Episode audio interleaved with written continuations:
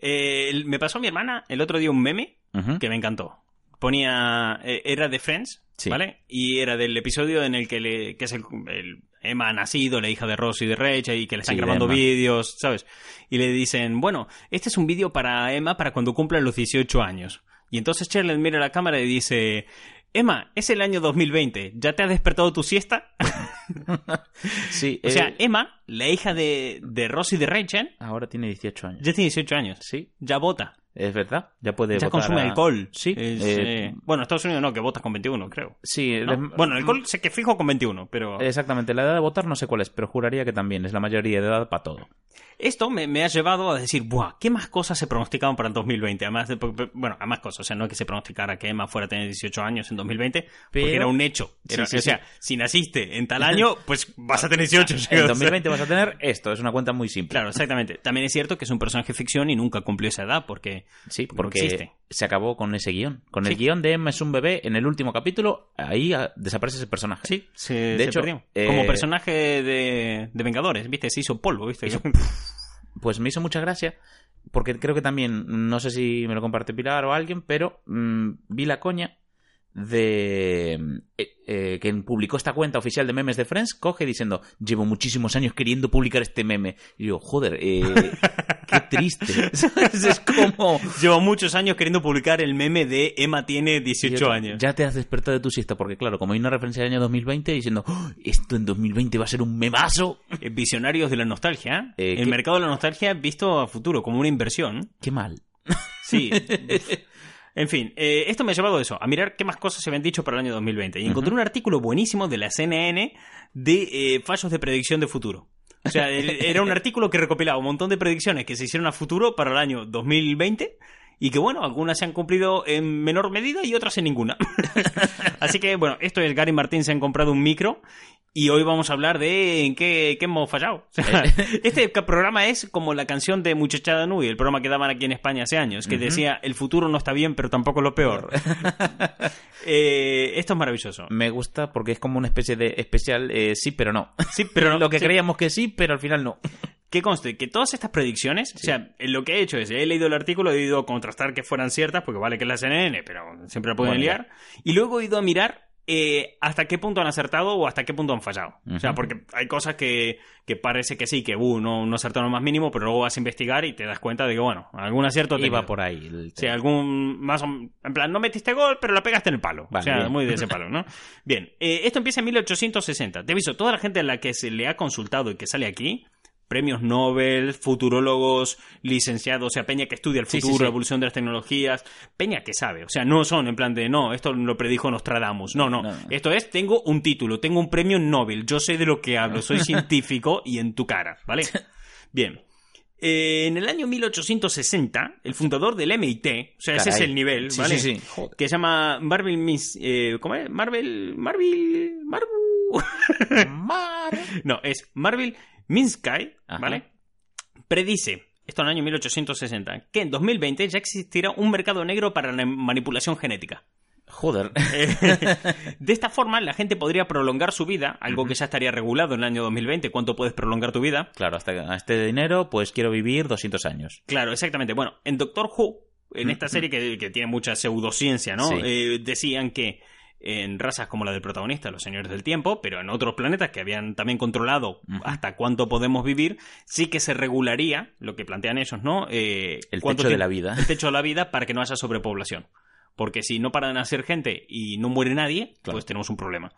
Entonces lo que decía este hombre, que bueno, que estaría tal. Y además para eh, esconderte la ley. Ajá. O sea, si a ti tu genoma te lo pueden alterar, te pueden alterar tu ADN y tienes, puedes tener otro cuerpo y te cambian tu cerebro solamente. te mutan. Claro. Claro. imagínate, han mutado todo tu ADN y no te pueden reconocer. Entonces te puedes escapar de la ley fácilmente. El proceso de mutación es mm, increíblemente doloroso. O sea, así ya analizándolo desde Eso- el punto de la vista de la ciencia. Es en plan Eso de- lo, eso lo piensas desde el año 1860. Claro. En el 2020 está controladísimo. Esto está, está muy regulado. Esto, dos inyecciones y ale, a dormir. a tomar por culo. Mañana te despiertas y eres chino. ¿sabes? claro, sí, un rollito así. ¿Hasta dónde acertó? Eh, Bueno, eh, le- estuvo muy lejos de acertar. Joder. Yo, no sé. También me- ayer me acosté con pelo rizado y hoy me levanté con pelo rizado. ¿viste? A mayor distancia de- en tiempo, me refiero, desde 1860, más fácil es cagarla, más fácil es que... Exacto. Pero sí hay un punto que es esconderte de la ley manipulando tu cuerpo. Vale, eso existe. Eso sí, bien. Hay un caso ahora que está ocurriendo que eh, está siendo muy popular en Latinoamérica, que es que hay muchas cámaras de seguridad, sobre todo creo que ahora está muy popular en, en Buenos Aires, Sí. que es eh, las cámaras de seguridad tienen reconocimiento facial. O sea, pueden, tienen las caras de los perseguidos Sí. por la ley y todas las cámaras van vigilando a la gente por la calle y dicen, ah, aquí hay uno. Muy Y- del palo de la serie esta Person of Interest, ¿no? sí, Que van... sí, muy de ese palo. Entonces mandan a la policía y te cogen. Eh, por ejemplo, si tú tienes una causa abierta y te metes en el metro, Sí. te pueden, a la salida del metro hay dos policías esperándote porque las cámaras al entrar te, te pillaron. Busque de captura. Claro, esto pasa. Además, el DNI electrónico argentino también te permite varios tipos de gestos, te pide fotos y demás. No es como el DNI aquí en España, que tienes Sí. tu fotocarnet y a la mierda. Chao. No, tiene diferentes caras por tu parte. O sea, te pongas con el gesto que te pongas, tal. Y esto pasa en un montón de sitios. ¿Cómo se soluciona? Pues te tatúas la cara. Hasta ahí es donde acertó este hombre. Joder. Yo estaba... en sí, en alterar tu cuerpo de Sí. alguna manera para que no te pueda reconocer. Yo estaba más pensando en el mítico caso que se ve en las películas, ¿no? Sobre todo de mafiosos italianos y demás, que se van a un cirujano y se cambian la cara. O sea, pero literalmente se, se quitan toda la cara. Había una se- peli muy buena que hablaba de eso, con John Travolta y Nicolas Cage, face to face. Face to face. Buenísima. donde John Travolta se ponía la cara de Nicolas Cage y Nicolas Cage la de John Travolta. Entonces en esa película era Nicolas Cage interpretando a John Travolta como si estuviera interpretando a Nicolas Cage. Era un peliculón. Yo estaba pensando, eh, no sé quién salió perdiendo de los dos también, te digo. Eh, uf, son- eh. De hecho, con la coña esta de, de la cara, siempre el youtuber Sí. este argentino de Ramita, el de Bajoneando por ahí, siempre está diciendo fulano se va a tatuar la cara. para que no lo pillen. Continuamos. Esto lo puse en orden cronológico de Ah, bien, ¿no? me gusta. Bien, eh, este es el que más me impactó de todo, ¿vale? De, de todo lo que vi, pero además porque este la pegaron de lleno, o sea, decir, hostias, pues, Un pues- acierto pues a sí. Pero lo lindo es eh, la actitud. o, sea, o sea, lo predijeron con exactitud lo que iba a pasar, pero desde un punto de vista de tenemos que evitar esto, ¿no? Ah. En el año 1943, Ujú. La Asociación de Empacadores de Carne de Estados Unidos que cosa que ya no existe a día de hoy, Ya. la asociación ha desaparecido, eh, publicaron un artículo en el New York Times, ¿vale? Y consultaron a estadísticas, futurólogos, consultaron eh, evolución de mercado a lo largo de los años y todo el tema, Sí. y entonces llegaron a una conclusión de cómo estaríamos ahora en el año 2020, o sea, mejor dicho, eso no era exactamente 2020, hablaban del sí. siglo XXI, Ujú. y en las primeras dos décadas iba a ocurrir esto, dos o tres décadas ocurriría esto. Eh, el título era Amenazándonos con el vegeta- vegetarianismo. Anda. Sí, sí, o sea, ese, ese palo. Entonces, en, en el artículo de- hablaban de que eh, la industria de la carne iba a estar altamente amenazada Ajá. por los vegetarianos eh, en este comienzo de año. Sí. Porque en un momento de la humanidad, la gente cada vez más se iba a empezar a plantear tener una dieta más equilibrada y que no esté basada en la carne. Toma. Que esto está pasando. Sí, está O sea, pasando, que, efectivamente. eh, de hecho, la ONU ha recomendado que hay que reducir el consumo de carne a dos o tres días como muchísimo a la semana, ¿no? Porque Sí. por el tema de, no tanto por el tema de, ay, está mal matar animales, nada por el estilo, sino por un tema de contaminación, de que Sí. los pedos de la vaca contaminan que flipas. Sí, sí, sí. Bien, entonces, ellos hablan de este punto, de que eh, la gente, la- el mercado, lo- la población, llegaría a un punto que se darían cuenta de que, no, no que se darían cuenta, sino que empezarían a sospechar o llegar a conclusiones o pensarían Sí. entre ellos que las vacas podrían ser perjudiciales eh, eh, para el Para medio el medio ambiente, ambiente, por claro. cómo se les trata, por el tratamiento que se les da. Empezarían a haber más sensibilidad con los animales, este año, 1943, y a mayores empezarían a tirar por dietas más equilibradas, llegando a un punto de que si no se le frena, la principal industria alimenticia pasaría por las verduras y el arroz. Ajá. A lo cual ellos dijeron que esto no podía ser, hay Pero- que pararlo. No vieron venir la quinoa. La- Ahí eso le faltó, esa es la ecuación. Ellos planteaban que este destino era completamente aterrador. Es aterrador. Lo ponían eh, completamente aterrador, decían. A ver, desde el punto de eh, la Asociación de Empacadores de Carne, claro que es aterrador. Claro, es que además el título, amenazándonos el vegetarianismo, No, ¿sabes? Ese es el joder. título del artículo. Entonces decían que era aterrador y que hay que pararlo. Y hay que frenarlo cuanto antes, porque si no, a comienzos del siglo XXI, la industria de la carne no iba a desaparecer, pero solamente los más fuertes quedarían en pie y los que tuvieran un trato más cercano a lo vegetariano Sí. podrían seguir funcionando. Entonces, la industria de carne nunca iba a desaparecer, pero la gran mayoría de gente se quedaría sin trabajo. Y esto había que pararlo de una manera u otra. Entonces, lo que ellos recomiendan en este artículo es empezar a educar a los agricultores y futuros agricultores de tal manera que se den cuenta de que lo que tienen que eh, tener no es agricultura, sino ganado. Entonces, hay que educar a los agricultores para que sean ganaderos. Claro. Hay que parar la industria, hay que dejar de cultivar verduras. Deja de comer verduras, joder. Basta de papa. La papa se acabó. Quítale la zanahoria a ese niño y métele un bistec entre pecho y Eh. Exactamente. Eh, carne 7, 24-7 Siete, para todo. tope. ¿Qué le pones a los cereales? No, cereales no, la leche y un poco de albóndigas. Uf, eh, Eh, el- sí, sí, es, es- es- además me, me gusta porque, o sea, quiero decir, han acertado de lleno. ya sí. Sí, sí, tal cual, es así, pero el enfoque. Pero Es horrible. El enfoque. Yo además, o sea, yo no, ni de puta coño soy vegetariano, o sea, quiero decir, eh, lo Ya. respeto mucho y además, eh, para mí, el ser vegetariano, o sea, comer carne para mí es como fumar tabaco. Quiero decir, en el sentido de Es que. tu vicio, sí. Sí, yo me siento como que es mi vicio. O sea, ¿sabes cuando vas a un fumador y dices, joder, eso te hace mala salud? Y te dice, ya, pero amo fumar. Sí. Me flipa todos y cada uno de los cigarros que me estoy fumando. O sea, Pues, lo, lo mío es con las hamburguesas. Exactamente. Pero, carne, pero pues, muy, mira, siendo muy consciente yo de que eso eh, estaría mejor si me lo quitara. Cada uno es un clavo en mi tumba, pero qué a gusto me voy a ir. Claro, exactamente. Sí, me, me en siento muy, muy así con eso, muy confuso en ese sentido. Pero, coño, una cosa de, de eso y tal, otra de decir, Dios mío, hay que parar esto. Los vegetarianos nos van a matar. Bien, eh, de aquí avanzamos. Bueno, esto era en el año 43. Y esta predicción entre los años 30 y 70. Eh, salieron varias predicciones, ¿no? Tochas, que es en la que nos vamos a basar un montón de cosas aquí adelante, como por ejemplo vacaciones en la luna, robots empleados, esperanza abierta los 150 años y demás. Hmm. Pero hay algo que la gente no vio venir y son los teléfonos móviles. Entonces, Toma. todas estas predicciones se cree que hay un punto de inflexión Sí. Donde no se empiezan a cumplir cosas cuando el teléfono móvil se va popularizando. Hombre, claro, porque es una tecnología completamente innovadora y que rompió con todos los patrones de, Claro, que se estaban y además es que esto facilitó mucho las relaciones entre personas Eso es. y entonces se fomentaron muchas más ideas, la gente habló entre sí, se pudieron organizar todo mucho mejor y bueno, que tenemos hoy en día, el mundo la al que globalización en la que estamos. Pero inmersos. cuanto la globalización se fue haciendo más tocha, Sí. Y se fue haciendo cada vez más grande la comunicación entre personas y más del tú a tú sin intermediarios, pues más nos desviamos del futuro planteado entre los años 30 y 70. Una de las cosas eh, que se registró mucho, había mucho miedo, el, el registro más antiguo de este miedo es en los años 30, que es el de tener robots empleados. Ah. Vale, lo que te dicen es Sí. que la gente decía, es que va a haber un momento en el que nos van a suplantar. De Claro. que ya no, no- Todos los trabajos mecánicos van a ser por parte de robots. es que el miedo era otro, era que no van a quedar trabajos, Ah. solamente va a haber robots trabajando por nosotros. Entonces los ricos, que eran los dueños de los robots, Claro. acabarían controlando el mundo y el resto de gente pues a la puta calle. El tema es dónde acertó esto, en que bueno, de que efectivamente ahora hay fábricas en las que no hay humanos, hay fábricas de coches sí. en las que no hay ni un solo humano, Completamente automatizado. todo sí. Por otro lado, no ha pasado eso de que todo el mundo se quedara sin empleo, porque a pesar de que mucha gente se queja, hay una campaña que me toca mucho los huevos, Hmm. que es esta de, che, cuando vayas al supermercado, no vayas al cajero este Automático, eh, automático, no, porque eso quita puesto de empleo. Es verdad, donde hay cuatro cajas automáticas, debería haber cuatro personas haciendo el trabajo de cajero, ¿no? Y en lugar de eso hay una sola supervisando las cuatro máquinas. Claro. Yo lo agradezco porque, eh, bueno, no tengo que hablar con nadie.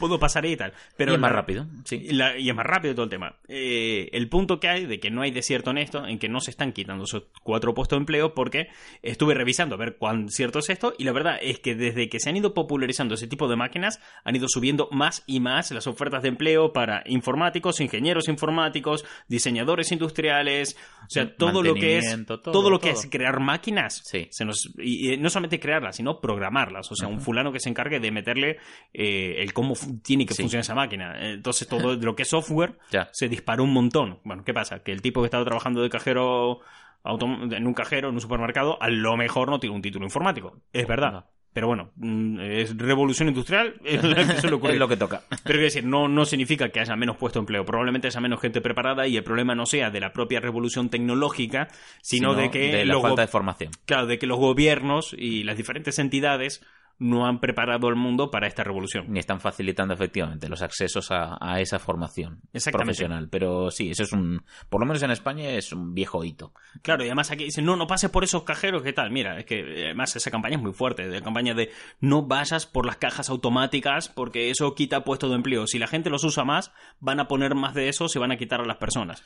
A lo mejor es cierto, pero es que no lo vas a poder parar. O sea, por mucha campaña que haya, Sí. eso está ahí. Y donde sale un producto que dé facilidades a la gente, olvídate. Ya, de hecho, Hasta todas las campañas que quieran no los van a quitar. en la, mm, en la empresa en la que trabajo, que ahora bueno está en este, nos acaban de comprar y hubo todo este tema eh, cuando fabricaban chatbots y demás, siempre nos dijeron, ¿no? De bueno, existe este mito de que en cuanto los bots tengan esta funcionalidad y ya estén operando y sean pues un centro de atención al cliente informatizado, que se, pero que funcione de verdad, eh, que se destruirán puestos de trabajo y todo lo contrario, son, eh, se van a cambiar. Estaba pensando, ¿sabes qué película esta representa muy bien esto? Charlie Fábrica de Chocolates, de Tim Burton. El Sí. padre de, de Charlie trabajaba en una empresa, en una empresa de dentífricos poniendo tapones a los dentífricos. Llegó un momento que llegaron las máquinas Claro. y las máquinas ponían el tapón. Y él no se quedó sin empleo, él empezó a arreglar las máquinas. Exactamente. Claro, o sea, es, Es que- es es otro que- rollo. Cambian los empleos. Cambian. Esa es la diferencia, Y- que cambian los empleos. Lo que pasa es que sí, hay un punto en el que hay un relevo generacional Sí, donde hay un montón sí. de gente que no puede entrar en, en ese no mercado. encaja, claro. Que no encaja, que no, no tiene conocimientos y además no los entiende. Es como lo que hablamos siempre aquí de analfabetismo digital. El ser un analfabeto digital es algo muy real. Pero todo esto no creo que sea culpa de tecnología. Ni mucho menos, ni de las revoluciones. No, claro. Esto es culpa de que no, han pre- no preparan a la gente para estas situaciones. Ya. Y cuando salen las campañas para, para preparar a la gente, es como digo siempre aquí de, de España, ¿no? Que Internet está regulada por gente que no usa Internet. Sí. De que no entiende Internet. Entonces pasa un poco eso, ¿viste? De, bueno, estáis regulando todo, se está metiendo todo y queréis concienciar, pero no lo estáis haciendo de una manera efectiva, por lo menos que, Es que que se vea. la gente que se dedica a hacer estas máquinas y, y aplicaciones y bots se quedan. De verdad tenemos que destinar a una persona con toda la capacidad que tiene una persona de hacer, crear y, y modificar cosas. De verdad lo vamos a tener en un cajero moviendo un pip, pip, pip, ocho Claro. horas. O sea, una persona vale para muchas más cosas. Esto es algo que tiene que ser una máquina. Es que llegará un momento que esos trabajos ni siquiera se vean dignos, ¿sabes? No, no, claro, efectivamente, porque mm, una persona Hoy en da día para sí. mucho más. Claro, hoy en día sí, pero imagínate el día de mañana si esto va llegando. O sea, fíjate que la educación como ha evolucionado en los últimos años. Sí. La educación pasó de ser lo- solo en el cole, universidad, instituto y todo eso a, bueno, es que ahora, ahora te puedes comprar un máster en internet. Mira, me salió esta semana un anuncio de, de un máster que daba el presidente de Disney de manera digital Joder. y costaba 700 euros. Pues me parece bastante asequible, ¿eh? Y O era sea, hecho por el, o sea, era por el propio presidente de Disney, por Bob Iger. Sí. Y que el tipo te enseña todo lo que ha aprendido trabajando en Disney para administrar un negocio. Joder. Hostias, Eso es la hostia. ¿eh? es que es muy tocho. Mm. Y tienes un montón de formación. Entonces la formación ha cambiado muchísimo y un montón de cosas han, cambiado un montón. Bueno, continúo con, Seguimos. con esto. Año 1964. Aquí entran mis favoritas. Estas son, te juro, de todo lo que se va a decir en este programa, estas son mis favoritas.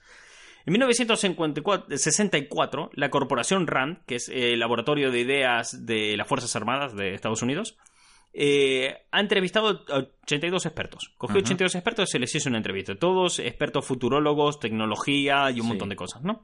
Bien, ha cogido a estas 82 personas y le han hecho una serie de preguntas de para dónde iba el futuro. ¿no? Estas son las conclusiones a las que han llegado. Ay, me encanta, quiero, quiero, quiero. En el año 2020 ya controlaremos los viajes en el tiempo y la comunicación con alienígenas. Toma. o sea, estás dando por hecho dos cosas muy jodidas. O sea, pero claro, para cuando te lo van a preguntar a ti, cuando llegue el 2020 vas a ser un viejo chocho, ¿qué más da? Y esto vende. En los años 80, Marte ya estaría conquistado. Pua, De sobra. Y en, y en los 2000 eh, conquistamos Venus Ah, claro, por supuesto. eh, y las lunas de Júpiter. Hombre, pero bueno, ya que Pero está... eso ya en los eh, 2000. Sí. Todo eso sería la antesala para que en el año 2006 aterricemos en Plutón. Eh, Claro. Plutón, un planeta. Ya que Líquido. considerado un planeta. es verdad, no, Plutón. Ni un siquiera es un planetoide.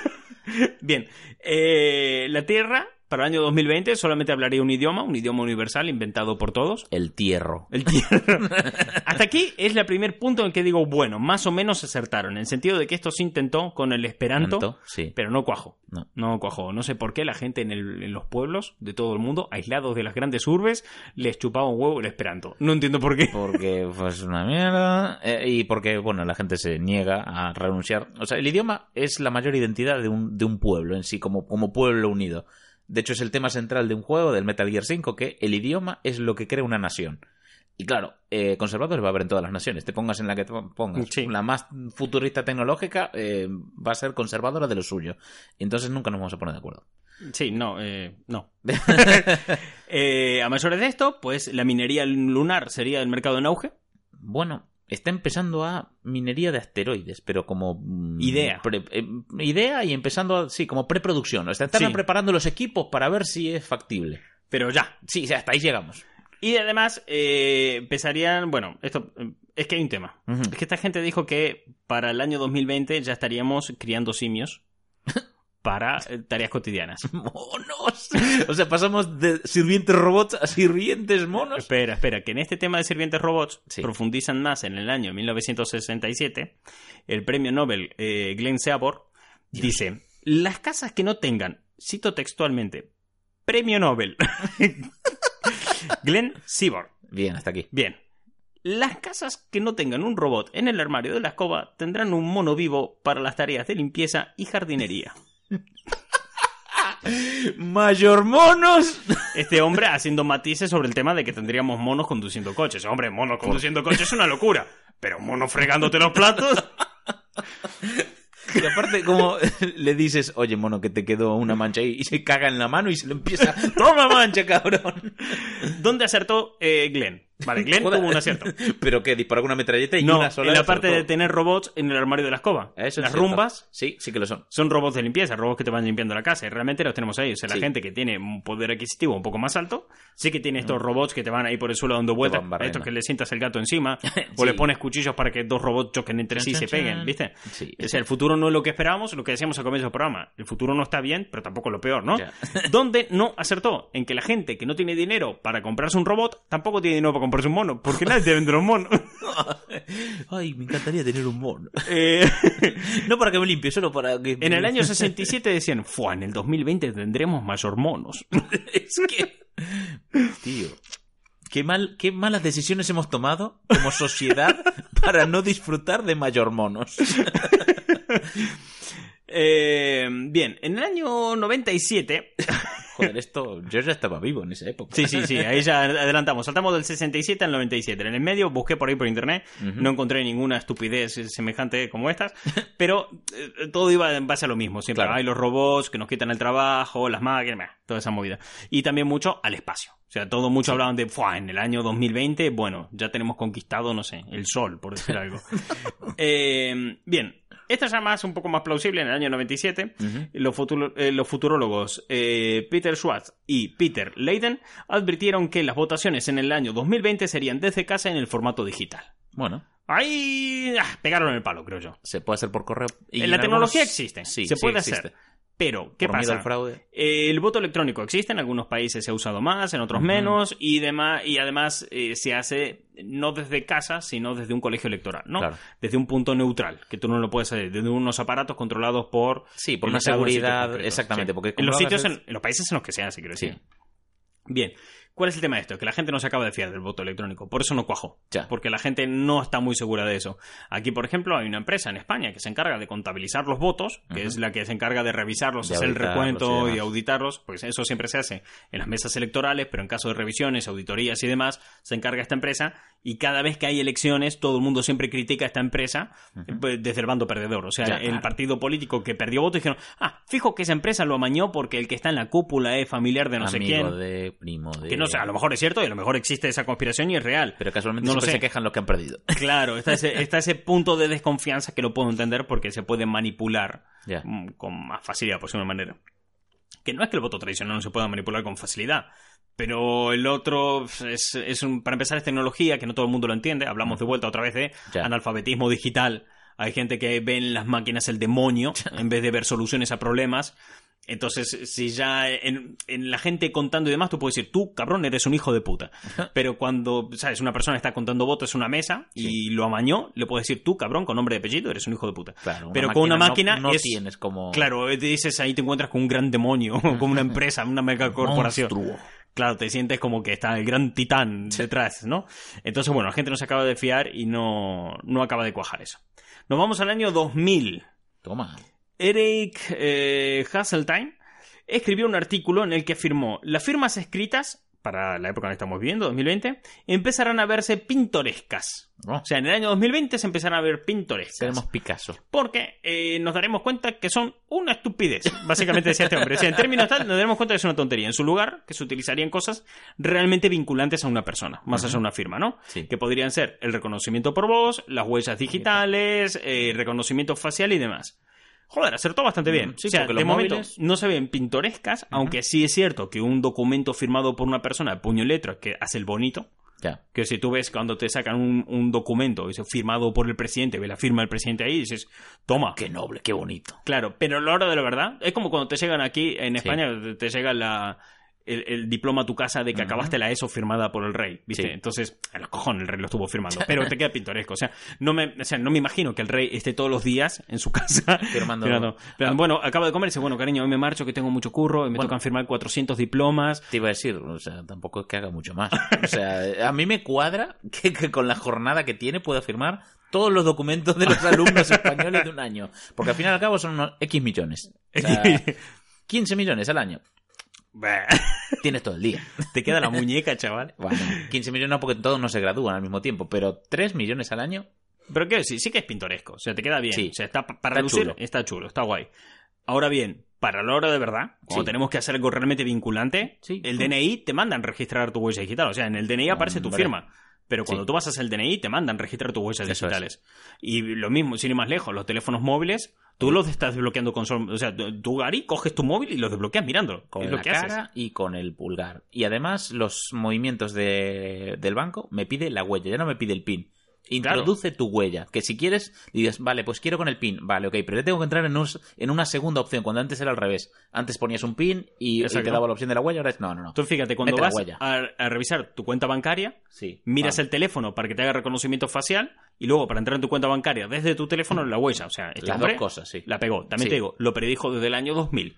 Dijo, de aquí a 20 años va a pasar esto. Eh, hombre, 20 años es mucho tiempo, pero tampoco es como nosotros que se pusieron en el año 64 a decir que tendríamos más hormonos, ¿no? Exacto. Es, es otro rollo. Bien. Eh, Kurs, este de apellido complicado. Kurs, Kurzweil. Ujú. Kurzweil. O sea, es Q-U-R-Z-W-E-I-L. Kurzweil Kurzweil. eh, predijo en el año 2000 que en 2020 los ordenadores estarían metidos en la sociedad de una manera tan mimetizadas que pasarían a ser invisibles. Toma. En el sentido de que eh, no estaríamos diciendo, oh, vaya, un ordenador. Piensa que eh, los ordenadores hubo una época que, ocupaban Sí. una habitación entera, a lo mejor, ¿no? Pero entonces esto ya pasaría a ser eso. La gente no se daría cuenta que tiene un ordenador delante. Y esto estaría muy, muy mimetizados, Integrado, sí. integrados en objetos cotidianos. Mm. Joder, la pegó de Mm, lleno de este hombre. lleno. Sí, claro, tío. Eh, fíjate que ahora tenemos eh, domótica, casas controladas por ordenadores, neveras con un ordenador metido, Sí. Tablets que diferentes, se- o sea, en la casa lo- se colocan muchas veces los tablets, por ejemplo, como una televisión secundaria Sí. o como un punto de información dentro de los hogares. Tendremos, al- tenemos Alexa, Google Home, tenemos Siri. Eh, tú vas a un centro comercial y el mítico cartel de dónde estás, el mapa y todo eso es un ordenador, porque te va a mostrar todo el centro comercial y es una pantalla interactiva, pero es que dentro hay un ordenador. joder, Exactamente. es que- Eh, tienes pizarras en los coles. Sí, Muchos pizarras. coles tienen, tienen pizarras. De, de hecho, yo cuando estaba en bachiller, que ya ha llovido bastante, Sí. recuerdo que había una pizarra, pizarras inteligentes que funcionaban con un proyector y tú cogías y escribías con un lápiz especial para esa pizarra que Ajá. detectaba todo lo que ponías. Toma.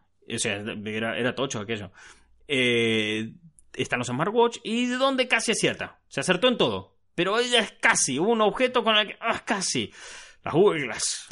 las Google Glass son estas cosas que dices, uff, eh, Kurzweil sí, acertó en casi todo, que estarían en todos los objetos, pero en las gafas no. ¿no? No, Google ahí no... no la había sacado. Joder, ¿cómo quería yo que funcionara esa mierda? Yo Yo te tenía digo, muchas ¿eh? ganas de que sí, funcionara eso y no, no cuajó. Yo quería ser este zumbado que va con esa mierda por la calle. Pero A mí claro, me- no sé si llevarlas, pero me gustaba que existieran. Te- tenemos- bueno, un colega que tenemos en común me decía, ¿sabes por qué eso fracasó? Porque nadie quería verse como un idiota. Cuando te ponías eso te veías como un idiota. y bueno, tienes razón. Bien, este mismo futurólogo, que joder, la pegó bastante y pre- predijo un montón de cosas, también predijo otras, ¿vale? O sea, fíjate que este hombre viene con antecedentes muy buenos. Año Sí. 2000 predijo que en 2020 los ordenadores serían invisibles porque estarían metidos en cualquier objeto. Y en el año 2004 dijo que se acabó lo de comer. Para 2020 ya está, cancelamos el comer. Pero dijo, dentro de cuatro años ya no No, comemos. no, no. En Ah, el año 2004 dijo. Ah, en vale. el año 2004 él dice: Para el 2020 eh, ya no comemos. Bueno, no es exactamente que no comemos, sino que comemos menos porque optimizamos mejor nuestra comida. Ah. O sea, optimizamos también el alimentarnos con proteínas en plan de preparar unos alimentos. superalimentos. Sí, superalimentos que está muy bien. Eh, el tema está que él decía que esto sería a través de nanobots. ¿Qué?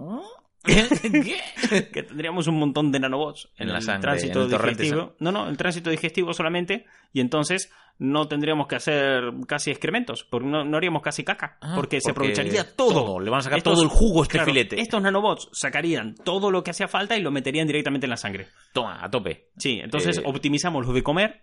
Y como está súper optimizado lo de comer, pues ya comemos menos y bueno, ya está.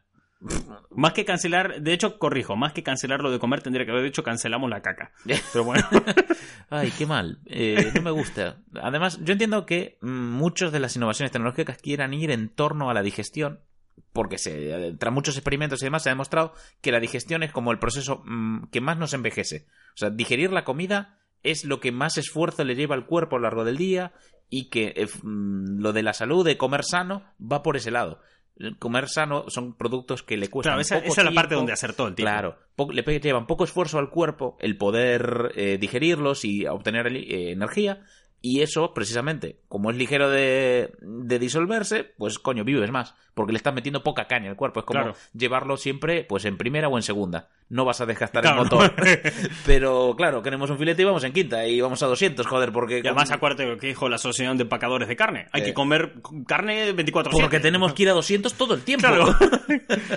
claro, donde él acertó en que sí, nos preocuparíamos por optimizar la alimentación, la gente se preocupa cada vez más, está el tema Sí. de los superalimentos, Los real fooders. claro, todo este tipo de cosas, pero los nanobots, eh, no, Mm. ahí falló.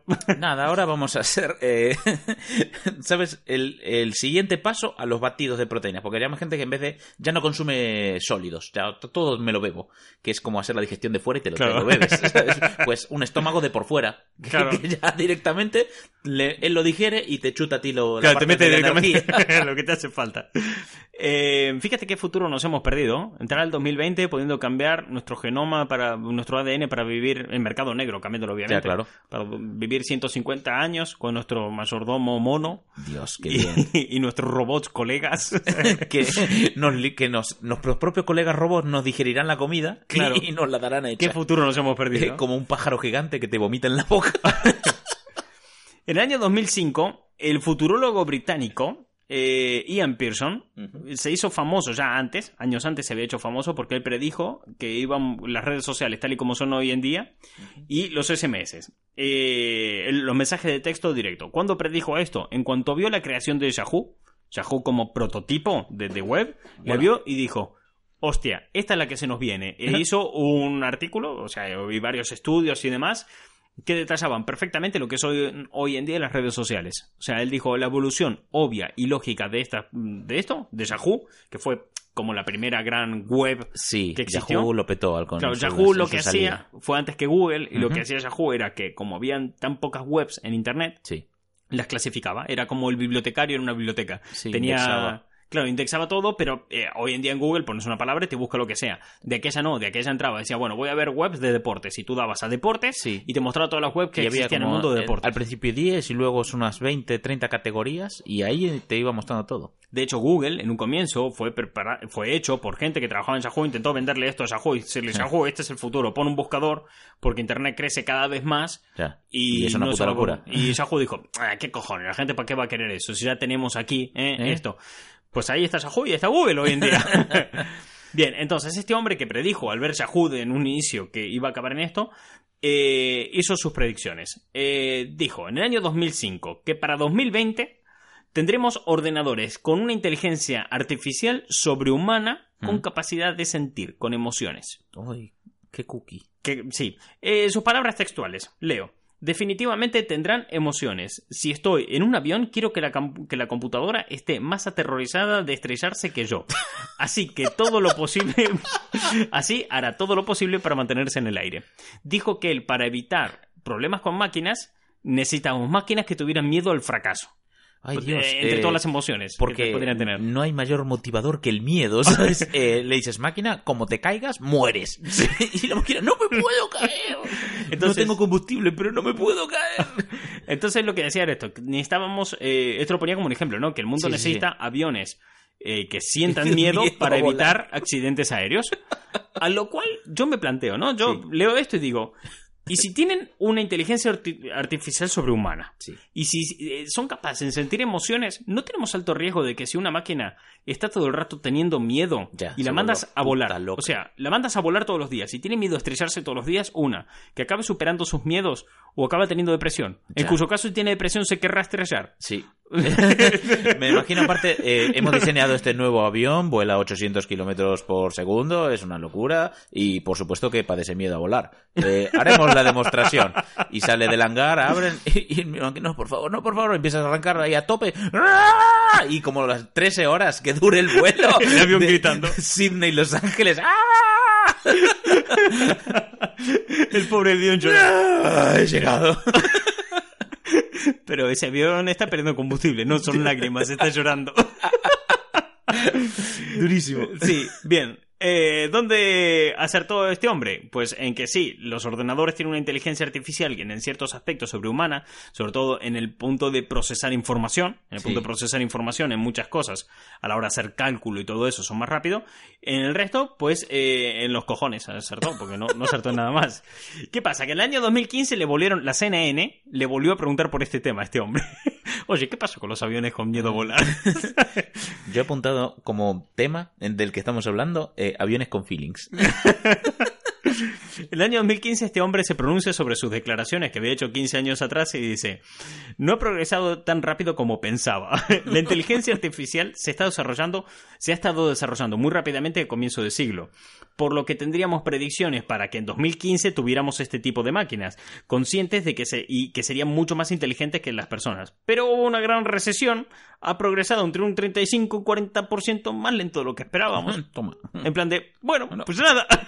Eso está. A O sea, ver, lo que ha dicho es, sí, pensábamos que en el año 2000 iba todo tan rápido que pensé que, que sí, pero al final no. O sea, sus palabras se podrían haber resumido en pensé que sí, pero al final no.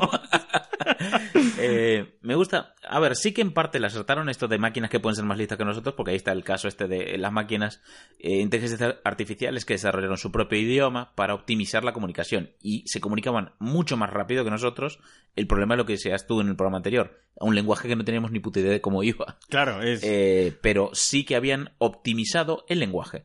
Algo que mm, las personas como tal no podemos hacer o no podemos hacer en un, de un proceso tan sencillo como hizo Claro, una inteligencia artificial. Exactamente.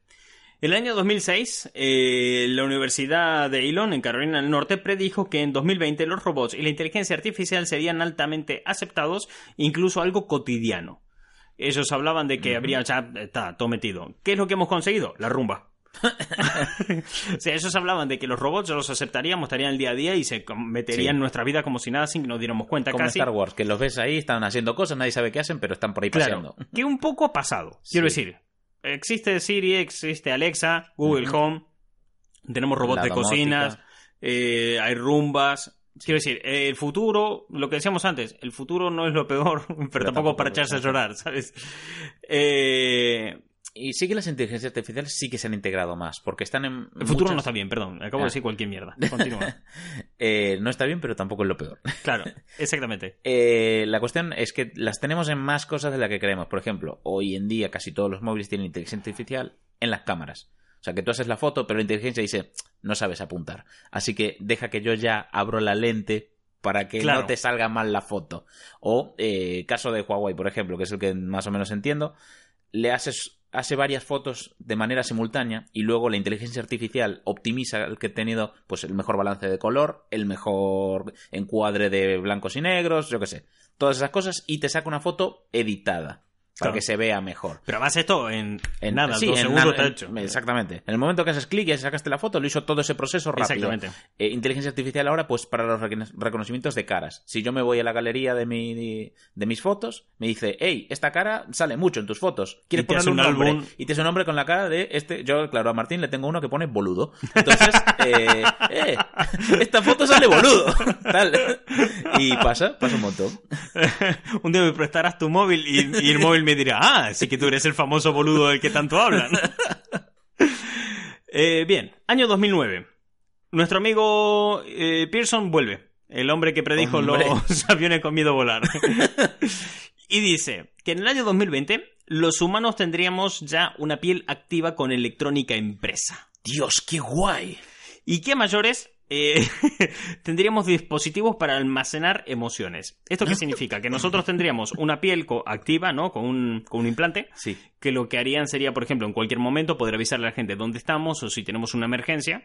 Este implante en nuestra piel podría directamente avisar a emergencias y que alguien venga, que no Vale. tengamos que depender de en qué condiciones estamos y si en estas condiciones podemos llamar al 112 o no, Claro. o sea, a, a una ambulancia. Oye, como idea mola. Claro, eh, no llegó. Esto lo dijo en el año 2009, ¿no? Pero bueno, no, no llegó a suceder nunca, pero la idea no, no es mala y realmente se podría tirar por ese lado. Y después, que estos mismos aparatos podrían leer nuestro cuerpo, podrían leer nuestras pulsaciones y demás, y a la vez eh, leerían nuestro sistema nervioso, por lo cual podrían almacenar los datos del sistema nervioso. Esto te lleva a la conclusión de que lo que tú sientes con una emoción, Sí. alguien te da, no sé, un abrazo, tú te emocionas, la emoción que sientes con ese abrazo la registra este aparato, esta, este implante, Y la guarda. y la guarda, la memoriza. Entonces, eh, lo que plantea es que esto solucionaría problemas como, por ejemplo, eh, tú pasas mucho tiempo lejos de tu pareja, ¿no? Entonces te pones el implante, de, tú tienes una biblioteca de emociones y, dices- y coges la emoción que dices, ah, esta es la emoción de cómo me hizo sentir el abrazo la última vez que la vi o la despedida. Te lo implantas y vuelves, Y a sentir, sentir eso. eso. Qué locura. Bien. Esto obviamente no llegó y me alegro porque si llegara a haber cuajado, alta cantidad de pajeros que tendríamos. O sea, Ya, tío. o sea, eh, pero me el gusta, pajerómetro se hubiera disparado. me gusta que no solo fue él que lo predijo, sino también Kirk Van Houten en Los Simpson para la gente que iba y decía, préstame un sentimiento. Porque si tienes una biblioteca, jo, yo no tengo el sentimiento de que alguien te quiera. ¿Me lo prestas? Claro. Yo lo que pensaba es, si esto hubiera cuajado, si esto hubiera pasado, la industria del porno, ¿cuánto hubiera tardado en decirte, te vendo los orgasmos de no sé Pam, quién? Exacto. Eh, eh, esta es- movida, o, o cuánto se hubiera tardado. O sea, y no solamente eso, vamos a, ya saliendo de la horrible industria del porno, vamos a meternos a otro punto, es decir, eh, el punto de creepy, de tipo creepy, acosador, imagínate, el típico tipo que está enamorado de una chica desde hace no sé cuántos años Sí. y no lo consigue. Y bueno, almacenó cada uno de los abrazos cuando le tocó el hombro, Uf. cuando habló, y se lo chuta en casa, como Ya, todo el cual se drogadicto. pone hasta el culo. Y luego Claro. tendrías, pues, no sé, como tu Spotify Premium de, de emociones que te puedes descargar. Claro, es que es, Eh, Esto me recuerda a um, Sueñan los, eh, las, ¿cómo era? Sueños androides con ovejas eléctricas, que había una movida así, había una máquina de emociones que, que te regulaba. Entonces la gente que estaba, el problema que había Sí. es que la gente que tenía depresión, eh, claro, está muy Estaba hundida, muy jodida y le, le aumentaba la emoción de depresión. Es- es- o sea, quiero decir, alto pajero cuando te empiezas a poner de esto. O sea, de, decir, decir, joder, es que el nivel de... horrible. o sea. Que genera dependencia, sí. Además, hay algo parecido. En... Que hay una tecnología De hecho, desarrollada en, los, similar. en los apuntes que tengo para Sí. el guion de hoy, escribí peligro de la predicción, dos puntos, altos pajeros. claro, que yo Eh, pensaba, esto metido en la industria del porno, qué horrible. La- yo pensaba en todos esos tipos creepies en su casa, y recuerdo cuando me tocó. Y el tío comiéndose el tarro, siendo la persona más tóxica de su propia vida para sí mismo, Claro. siendo su propio enemigo. Pues no, esto no puede existir, esto es Eso horrible. es horrible. y menos mal Nadie no tendría existe. nada por qué luchar, o sea, porque esas emociones de éxitos, No existen. Te las Bueno, puedes inyectar. Claro, te está. puedes inyectar, ¿para Es qué vas a pelear por nada? Sí, sí, sí. Es- para- eh, la vida, pues, en una probeta. La cuestión es que hay algo similar que desarrolló, juraría que fue Bill Gates, y si no fue él, pues fue Microsoft, eso clarísimo, sobre eh, las casas inteligentes, que eh, las casas leerían tu estado de ánimo y eh, tenderían a pues cambiar los colores y la, la ambientación de... Sí, hace, de hecho, hace años acá en Coruña Sí. hubo una exposición de arquitectura a la que fui y hablaban de las casas del futuro y una era Sí. de esa, de que había predicho leían Microsoft y Bill. Gates de que harían eso las casas. y que te, Que te podían a- arropar o- Claro, tenderte hacia el equilibrio. Es decir, si estás en la mierda, pues sobre todo muy deprimido y demás, pues harían cosas que te recogerían desde eso y te llevarían a Asia, pues un estado más alegre. O al revés, cuando estás eufórico, decir, bueno, venga, disfrútalo, pero luego, tío, relaja que el corazón te va a 10.000. Sí, realmente lo que decían era algo así como que la, caja, la casa incluso se podía encoger o ampliar, Sí, sería de un material orgánico, lo que decían, para que se pueda mover y tal, y cambiaría sus luces, eh, su... Todo. Sí, sí. Entonces, la eso, disposición de sus ventanas, toda la movida. eso ahí quedó, pero es mucho más mm, sano. Pero igual esto hablaban también Sí. para el futuro de un futuro lejano, hablaban en aquel rollo. ¿Dónde ha acertado? Hay cosas en las que sí ha acertado este hombre. Y es que sí hay chips en humanos. Sí, eso pasa. Eh, hay muchos sitios en los que se utilizan chips como llave universal. Ujú. De hecho, se calcula cada uno de estos chips, o sea, son chips que te implantas en el cuerpo, Sí. como los que se le ponen a los perros, y que te cuestan unos 200 euros la, im- la implantación propia del chip y después está los gastos de programación o de para que lo pongas, ¿no? Esto se implanta en el cuerpo, se calcula que en España en total haya cuatro usuarios que utilicen estos chips y lo que hacen es eh, coordinar tu electromagnetismo de tu cuerpo, hacer como un registro de, de tu electromagnetismo y de tu ADN Sí. y de todo lo que tengas ahí. Por, bueno, el ADN eh, no todo. Sé que hay algunos que son muy tops, muy top de gama, que multimillonario loco que los usan, pero el del día a día, el de 200 euros, es solamente con la parte electromagnética de tu cuerpo. Sí. Y lo que se utiliza es para abrir la puerta a tu coche, o arrancar tu coche, o entrar a tu casa y tal. Ya te digo, esto de, de, oh, me estoy cagando en guita, me da todo igual. Rollo Deus Ex es el siguiente nivel. Exacto. La realidad de esto es que muchos trabajos en, eh, se está utilizando para fichar. Sí. O sea, a los empleados se les coloca un chip y cuando pasan por la puerta, se, eh, bien, ahora se entran en el curro.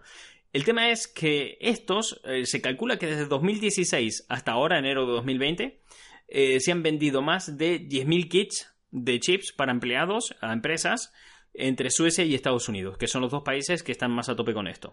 ¿Para qué los están usando? Primero, lo que he dicho, para fichar cuando entran Sí. en el curro y cuando salen, para que puedan usar las impresoras.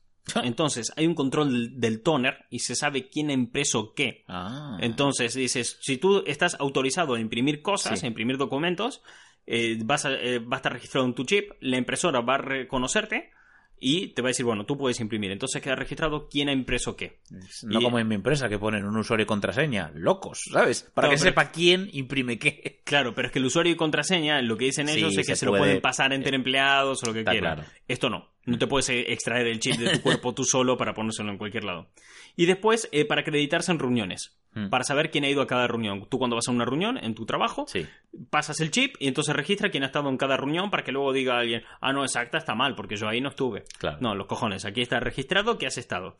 Esto tiene sus pros y sus contras. Sus pros, si eres el dueño de la empresa. Claro. Su contra, bueno, es si eres el empleado y estás bajo el gran hermano. Ya, tío, es que sí que también había otros chips que... Esto, esto es la gente que, que ve bien esto, la misma que dice que los pobres son pobres porque quieren. ¿no? Ah, O sea, sí, sí, sí, es- correcto. Ese es el nivel Quiero de... decir, estás haciendo, estás montando una empresa basándote en el punto de tengo que poner el chip a mis empleados para controlarlos y que no me roben tinta de la impresora. Ya, ¿Hasta qué nivel De puto exactamente loco. tienes que... eh, la intrusión... ¿Dónde termina la intrusión de una empresa en la vida de una persona? Hasta que le mete cosas en el cuerpo. Es Claro. que, joder... Es que es muy hardcore. ese es el punto. siguiente nivel de son de mi propiedad, ¿sabes? Exactamente, Porque tienen un chip, es- es, un... no sé, horrible. Y además hablándolo, me imagino el tipo del dueño de la empresa, no, nuestra empresa es muy avanzada, ya instalamos chips en nuestros empleados. Magnífico, su startup. ¿cuánto invertimos en ella? Pues me acuerdo que había uno que se desarrolló aquí en España, que era un chip para rollo bancario, que te valía como tarjeta NFC para pagar. Y que se desarrolló eh, gracias a una discoteca que, que tenía mucha demanda de esto, porque una discoteca que era una piscina. Entonces, Ah. claro, para pagar siempre era complicado. Claro. Les daban una bolsita con tal, pero la- eh, que llevaban al cuello, pero la gente pues iba borracha en una piscina. Sí, Eh, exactamente, se- ahí iba el móvil, las tarjetas, todo. Y pues nada, te damos la opción de que te ingestes este chip que tiene los datos de tu banco. Y a tomar por y a la mierda. Bueno, Disney, eh, en los parques de atracciones es algo parecido, pero con una pulsera. Sí, Disney lo que hace es que cuando tú llegas a un parque de atracciones de ellos, te cogen la pulsera y ahí en tu pulsera ponen todos tus datos mm, de DNI Sí. y demás, por lo que pudiera pasar, tus datos de qué es el pack, qué pack has comprado para Claro. estar en el, en el parque. en sí. el parque, en plan hotel, más atracciones, más no sé qué, más no sé cuánto. Eh, y además tú- los datos de tu tarjeta de crédito por si quieres pagar algo mayores.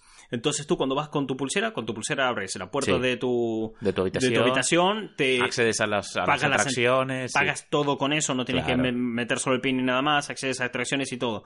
Y además registra hasta qué punto has comprado todas las cosas y qué actividades estás haciendo. Y tú cuando vas a la habitación y entras en la habitación, se actualizan tus datos de qué has estado haciendo y demás, enciendes la tele y en la tele de tu habitación tienes un canal especial. De ver todos los movimientos que has No, hecho. no, que te dice qué hay en el día. O sea, ¿qué, qué, qué va a pasar hoy en Disney? En plan, hoy hay atracción, no sé qué. Y te recomendamos, en base a lo que tú has ido haciendo, tus Sí. intereses y tus cosas, oye, no te pierdas hoy estas atracciones, esta actuación, esta cosa, y ahí puedes ir a, Mira qué guapo. a aquello. Entonces, ellos ya con la pulsera solamente la tele ya se actualiza y te dice, mira, dentro de lo que tú has comprado, de lo que has pagado para atracciones, tienes esto, esto y esto hoy. Y si a mayores quieres ver algo más, está esto y esto, pero te cuesta tanto dinero. Todo lo vas a pagar con tu pulsera sin ningún tipo de, de problema. Pues. Disney en ese, en ese punto, en de resorts y Sí, hoteles y demás, es está otro a años nivel. luz. Está a otro nivel, sí, de, de temas de que sabe hasta qué estás comiendo y cualquier cosa.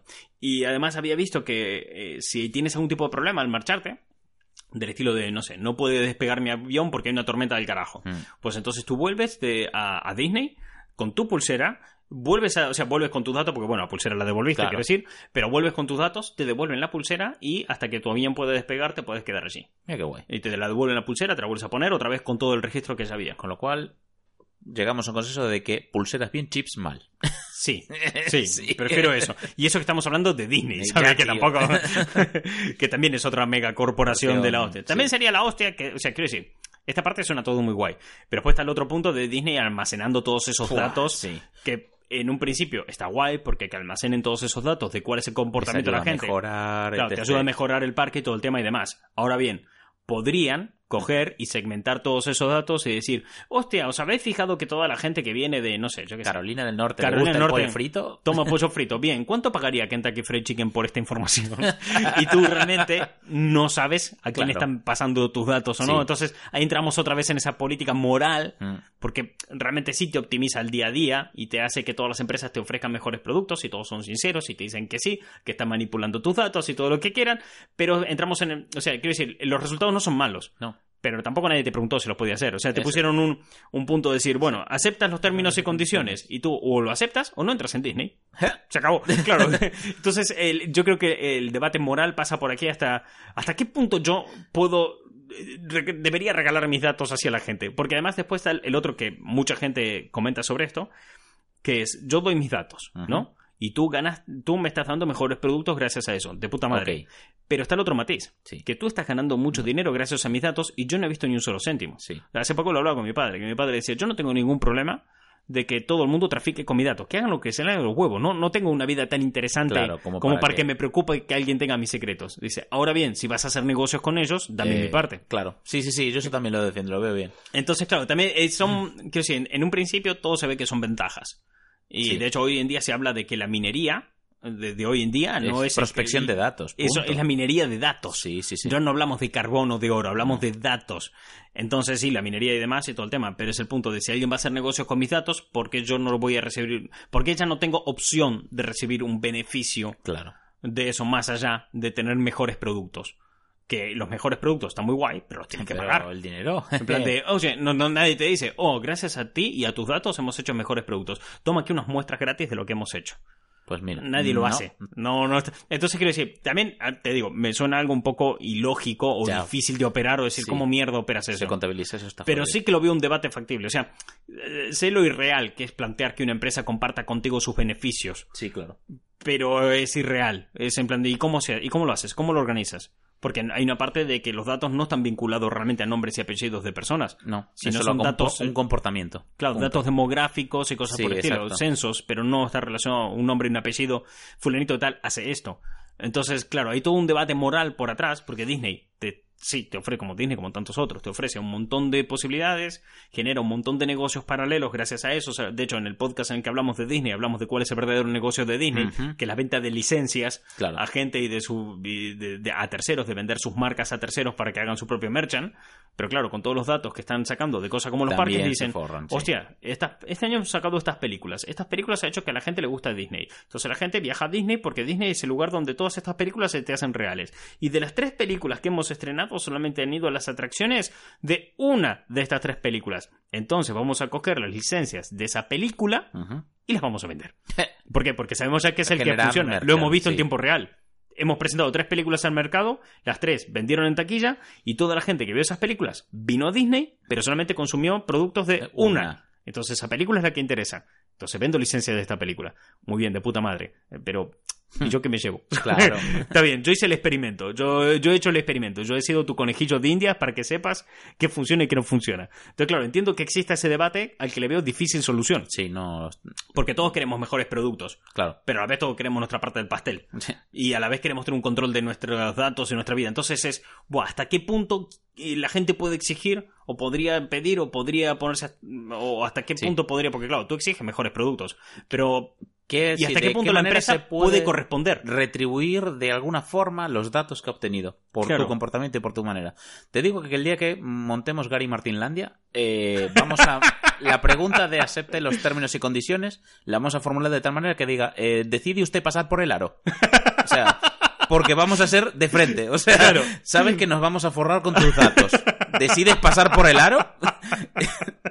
claro es que ese es el punto ¿eh? Y si no nos quieren dar sus datos, les vamos a dejar entrar igual, pero van a tener que pasar por un aro, literalmente. Claro. Diciendo, bueno, al final acabaste pasando por el aro. Eh, entonces claro ese es el punto es Sí el- que es cierto que es, es complicado hacer una retribución mm, equivalente o, o que eh, el usuario de sus datos o el creador pues mm, se sienta recompensado por ello. Mm, y no además sé. fíjate que luego cuando te salen cosas como la ley de protección de datos que hay aquí en España que hace que esta ley de protección de datos hace que entre propios departamentos del Estado no puedan compartir tus datos Ya. o sea eh, sanidad Es no puede sí, compartir sí. mis datos con Hacienda por ejemplo.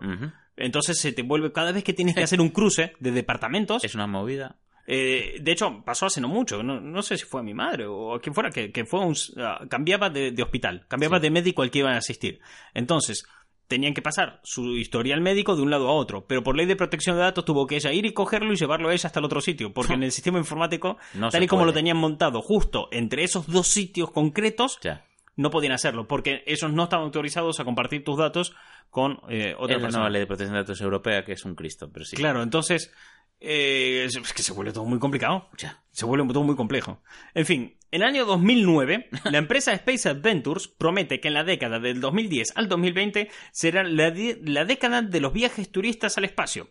Y a partir de 2020 tendremos eh, los primeros paseos por la Luna. De eso me acuerdo. Bien, esta empresa Space Adventures vendía este punto. ¿Dónde ha acertado? Que solamente que hubieron siete eh, viajes, turísticos. de los cuales de estos siete viajes dos fueron de la misma persona. Mm. Eh, el último fue en 2009. Y esto lo predijeron en 2009. Entre 2001 y 2009, siete viajes a- al espacio. Eh, a partir de 2009, ninguno. De hecho, hay una lista de espera de cientos de personas para poder viajar que ya han pagado su pasaje. Me hace acordar a esta gente que compró parcelas en la luna, tío, y que era todo un puto timo. ¿Qué pasa? Eh, eh, se planea, o sea, que esto pueda pasar, que la gente pueda viajar al espacio, ¿no? Con Sí, esta bueno, empresa claro. o con muchas más. Pero realmente no tienen muy claro cómo hacerlo. Y el único viaje programado real de turistas es por un empresario japonés que será el año 2023 y viajará con SpaceX, la empresa de Elon Musk. Que Musk lo que hizo fue ofrecer esta posibilidad a cambio de tener. El, el tipo quería viajar al espacio, entonces aceptó y cogió ese dinero para seguir financiando su proyecto. ¿Qué pasa? Que en el año 2023 Elon Musk con- va a lanzar el primer viaje que es dará la vuelta a la Luna en uno de sus De, sus de sus cohetes. Entonces aprovecharán ese viaje y ya meterán a este hombre ahí dentro que fue el que ayudó a financiarlo y será un turista que realmente irá a la luna en la década de 2020 a 2030, ¿no? Pero después el resto, eh, pff, eh, nada. Coge el dinero y corre. Sí, exactamente. Y ya para acabar, la última predicción es de nuestro colega Pearson de vuelta. Hombre, no Pero esta es- sin él. ¿Qué, qué predice Pearson para el futuro? Bien, él dice que en el año 2030 seguiremos sin coches autónomos y que no serán cotidianos ni populares. Hasta ahí, si yo corto la frase aquí, Tiene sentido. tiene sentido. O sea, porque él dice que, eh, claro, ahora mismo se... ¿Por qué volverán los monos? Pearson lo que dice es eso, que los coches, lo que se está estudiando ahora, de que está desarrollando Sí, Google y otras empresas, que son coches que se conducen solos, pero realmente están teniendo enormes problemas para su creación por temas de inteligencia artificial. Ya. Y lo han puesto a estos coches a tomar decisiones que no son capaces ellos de tomar. Mm. Si tú, por ejemplo, la, lo- la que había escuchado yo era que tú vas en el coche durmiendo, ¿no? Tú pones el coche en piloto automático, Sí. viaje largo de seis horas y aprovechas una cabezada y que el coche se conduzca, ¿no? Y el coche, lo que eh, harían estos coches automáticos es que si en un momento dado hay una situación de peligro o de lo que sea, o de toma de decisión rápida, o Sí. lo que fuera, tiene que despertar a la persona y que la persona se encargue del coche. Uf. Hasta ahí, bueno, está bien, te lo compro. Pero la situación era Si que ponía era, claro. si tú vas en el coche a- por carretera, por autopista, te viene en dirección contraria un coche, ¿vale? Eh, si tú, para esquivarlo, tienes que darle a un lado y te caes de un puente, o tienes que darle a otro lado y te comes un camión de lleno. Claro. El- Entonces- la máquina no sabe qué elegir. ¿Qué decide la persona? ¿Hacer daño a otros o hacerte daño a ti? Oh, el dilema moral, claro. El, Eh, de las vías del tren. De... Claro, tiene que calcular cuántas personas pueden salir dañadas y demás. ¿Qué pasa? Que esto también juega con la idea de que si hay un montón de coches autónomos, todos están conectados entre sí en red Sí. y automáticamente entre ellos mismos optimizan el tráfico. Y entonces ellos se van controlando todo, Sí. entonces en todo momento todos Sería los GPS, muy improbable, claro. to- todos los GPS conectándose entre sí, sabría todos cada coche sabría dónde están todos los coches y además todo si lo suban, si lo subimos a un sistema de blockchain Claro. les resultaría incluso más rápido y fácil de, de hacerlo y seguro. Mm. Entonces, ¿qué pasa? Que ese- esa clase de decisiones no saben cómo resolverlo. O sea, no dicen, claro, todo esto es inminente. Si te pasa de noche, a lo mejor el coche no lo detectó Mm. hasta muy tarde o pasó lo que es cualquier cosa y esto ocurrió. Entonces, esta clase de dilemas no saben cómo resolverlo. Los coches funcionan, los coches ya van tomando mal- mejor o peor dependiendo de la empresa, pero Sí. ya salen y ya han hecho viajes por carretera y cosas por el estilo, pero se han encontrado en este punto muerto de no sé dónde ir. Entonces, hasta ahí, más o menos estoy de acuerdo con él, porque dice que en 10 años esto no se va a resolver. Bueno, esto lo, lo agrego yo. En 10 Sí. años esto no se va a resolver, opinión mía. El motivo que da él por el cual esto no va a pasar.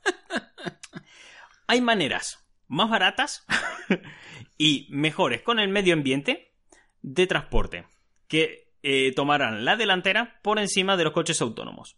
Y esto es la construcción e instalación de tubos y vainas de fibra de vidrio que transporten a la gente por la calle. Futurama. No tanto como Futurama, más como Kingsman. La película Ah, vale. de Kingsman, este tren que iba todo hostia Sí. bajo tierra, pero unipersonal. Entonces tenemos tubos como el de Futurama y con gente así, ¡fu! y sale gente que hace, ¡fu! y salió. Y salió. Eh, Entonces joder. dices, bueno, eh, cariño, me voy al trabajo. Hasta luego, amor. Me voy en el tubo. y tú vas con el periódico.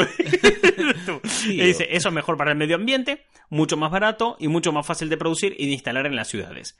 Nosotros vivimos en Coruña, donde hay muchos sitios donde no hay eh, tuberías de gas, porque el suelo es muy jodido de perforar porque es todo piedra. Claro. Y hay gente que el gas lo sigue teniendo en butano y en bombonas porque no puede No instalar red, claro. eh, la red de gas natural. Y me estás diciendo que vas a meter aquí eh, tubos eh, mandando gente a lo loco. Y tú dices, bueno, no hay por qué meterlo bajo tierra, lo ponemos por arriba de la tierra. Aquí, en Galicia, donde tenemos ciclogénesis explosivas de Todo vientos de rato. 180 kilómetros por hora. Y esto es un martes. O sea, es decir, es, es el clima normal nuestro, o sea, de invierno. y le vas a poner unos tubos de fibra de vidrio lanzando Ya, gente y dice, bueno, cariño, me voy a la puta. Y en el medio del mar. Claro. Eh, esta es su predicción. Sí. Esta- ahí lo deja él. A lo mejor llega el año 2030 y nosotros tenemos que ir a pedirle disculpas porque nos hemos reído de él y dijimos, mire, señor, le tengo que pedir disculpas porque yo he llegado a un tubo de fibra de vidrio hasta aquí. Mira, si... eh, O sea, quiero decir, él tampoco habla como Futurama, que tú vas ahí Sí. a cuerpo pelado volando, ¿no? Sino que hay unas vainas en las que tú te metes y te lanza la vaina por dentro de estas cosas. Pero... Vamos a ver, vivimos en una ciudad donde hay un semáforo que cada mes lo tienen que cambiar porque la gente no lo ve. No lo ve venir o porque viene borracha y se lo come. O sea, Sí, si no verdad. aguanta un semáforo... Eso está en la ronda, ¿no? Está en la ronda cero, ahí en los mayos. Y si ese semáforo no aguanta porque la... Un año entero no es capaz de aguantar no, ese jamás. semáforo. Ese semáforo el año pasado lo han cambiado cinco o seis veces. O sea, una vez cada dos meses. Pero es que llega, es que además la gente le puede parecer que esto es broma, pero es que llegan los coches y si lo comen. O Se sea, lo hacen mierda. está en, el, en el centro de la calle, en una mediana, y Sí. pasan de noche y ¡pumba! ¡Chao! Adiós semáforo. Entre el, el que no lo ve y el que se lo come borracho, tú me das a decir que no va a haber un conductor borracho que un día se empatre contra una vaina de estas. Por eso las vainas pues, tendrían que ir bajo tierra Ya, pero en el momento que accedes a ella... o arriba de los edificios. No sé qué quiere hacer este ¿Cómo, hombre. ¿Cómo quieres que accedan? Porque accederás a pie de calle, en una acera. Siendo, y los coches aquí se empotran contra los edificios. Así que esto lo dejamos ahí. Eh, año 2030, Eh. viajamos en vainas. Eh, bueno, nada de coches autónomos. Hay que eh, lanzarnos ahí, ¡pum! Y al Por futuro. vaina. Por vaina hasta el futuro. Una vaina loca que te lleva a la gloria. Tú vas bailando en la vaina.